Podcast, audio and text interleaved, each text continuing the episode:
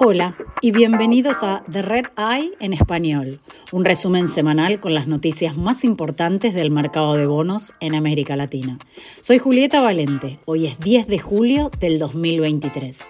Esto es lo que necesitas saber para comenzar tu semana. La compañía chilena de energía eólica, Inversiones Latinoamérica Power, incumplió la semana pasada con un pago de intereses por 14 millones de dólares. Los bonistas acordaron darle 30 días a la empresa para explorar diferentes alternativas financieras. Mientras tanto, la calificadora Standard Poor's bajó la nota de la compañía a D desde triple C menos. La multinacional Atento llegó a un acuerdo de reestructuración con la mayoría de sus bonistas. El plan incluye una inyección de al menos 30 millones de dólares a través de una nueva emisión de bonos y un canje de sus antiguos bonos. En Brasil, la cadena Americanas quiere que el Tribunal de Comercio de Río de Janeiro extienda su protección contra demandas por otros seis meses. La actual protección vence el 11 de julio, pero la compañía no tendrá un plan de reorganización aprobado para esa fecha. El gerente financiero de la aerolínea brasileña Azul, Alex Malfitani, dijo en una entrevista con Red que la compañía planea recaudar al menos 600 millones de dólares en nuevos bonos, una vez que concluya su actual canje de deuda.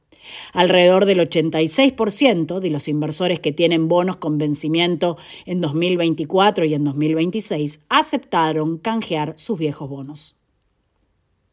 Argentem Creek Partners está negociando un paquete de financiamiento de hasta mil millones de dólares para Altos Hornos de México. Argentem es el mayor accionista del fabricante de acero mexicano, también conocido como AMSA, y busca que la empresa retome su producción para poder salir de la insolvencia.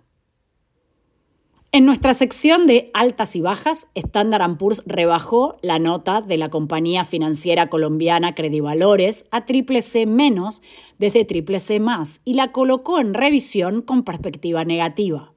La calificadora dijo que la compañía está luchando para encontrar nuevas fuentes de financiamiento, lo que limita su flujo de efectivo y aumenta el riesgo de un default en los próximos seis meses. Gracias por escuchar The Red Eye en español. Pueden suscribirse a The Red Eye en inglés, español y portugués desde cualquier plataforma. Para obtener todas las últimas noticias sobre deuda en mercados emergentes, visite www.redintelligence.com.